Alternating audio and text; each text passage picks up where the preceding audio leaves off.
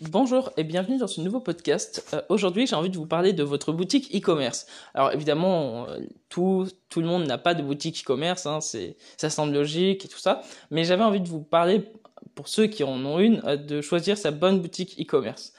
Il faut savoir qu'il y en a des tonnes sur Internet. il y a par exemple Sales, il y a Gumroad, il y a Etsy, il y a bon, il y a Amazon aussi. Vous pouvez vendre sur Amazon. Il y a Podia. Il y a, il y a toutes ces plateformes en fait d'e-commerce qui sont toutes différentes et qui apportent toutes une chose ou une autre. Cependant, là, euh, moi, ça fait depuis des années, des années que j'étais sur Gumroad et la boutique e-commerce là où les gens achetaient euh, des produits, mes produits, etc. J'étais sur Gumroad. Gumroad, c'est une bonne boutique e-commerce, mais il y a un énorme défaut. C'est pour ça que j'ai changé. C'est qu'en fait, c'est pas connu. Cette plateforme e-commerce n'est pas connue. Elle est américaine et en fait, on m'a reporté souvent, même euh, vraiment assez régulièrement, ce truc de c'est bizarre parce que quand j'achète, eh ben la devise elle, elle change et après le texte est en anglais alors que t'es en français. Enfin, il y, avait ce mélange de français anglais et la, la devise euh, euh, euro et dollar qui se mélangeait. Et à chaque fois, c'était le truc où les gens en fait euh, aiment pas trop, ils, se sentent pas safe, en, enfin, en, quand ils achètent un truc, ils veulent que tout soit réglo, tout soit sécurisé, etc. Et je me suis dit, ouais, il y a un truc qui va pas. Parce qu'en fait, je m'en suis aperçu au moment où je donnais des cours en atelier de modèle vivant. C'est vraiment ce truc où ça a été remonté très régulièrement.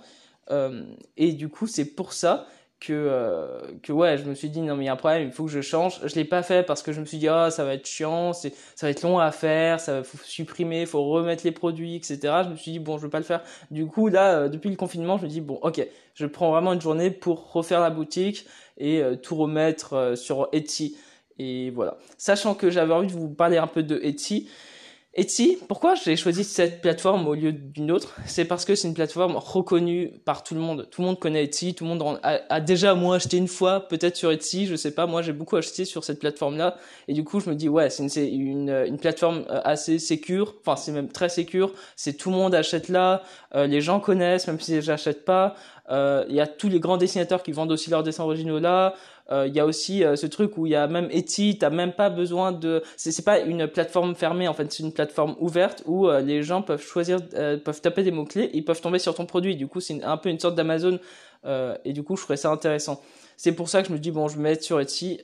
voilà, c'était vraiment le but en me disant j'ai envie que ma plateforme e-commerce soit accessible à tout le monde et que ce qu'il n'y ait pas de stress pour les clients en fait qui achètent parce que moi je sais hein, je, je, je, ressens parfois hein, parfois il y a eu des produits de chez d'autres personnes où je me dis putain j'ai trop envie d'avoir ce produit là mais vu que ça vu que je sais pas sa boutique me donnait pas confiance et eh ben j'achetais pas. Et je me suis dit non mais il y a un problème tu vois c'est enfin bref. C'est pour ça que euh, j'ai envie vraiment de euh, de vous enfin je voulais vraiment vous parler de ce sujet là parce que je pense qu'il est très important pour un dessinateur qui veut vendre ses dessins ou ses ou des stickers ou des carnets ou de je sais pas quoi mais je pense que c'est toujours important de toujours bien choisir sa plateforme e-commerce de regarder vraiment tout euh, tout tout ce qui fait que cette plateforme est unique et pourquoi cette plateforme eh ben, est mieux qu'une autre euh, parce qu'il y a des plateformes qui sont parfois super chères où tu payes un abonnement par mois, tu peux payer même 36 euros par mois euh, ou 30, ça dépend des plateformes, ou d'autres qui prennent des commissions sur tes produits. moi, je vous recommande vraiment de plus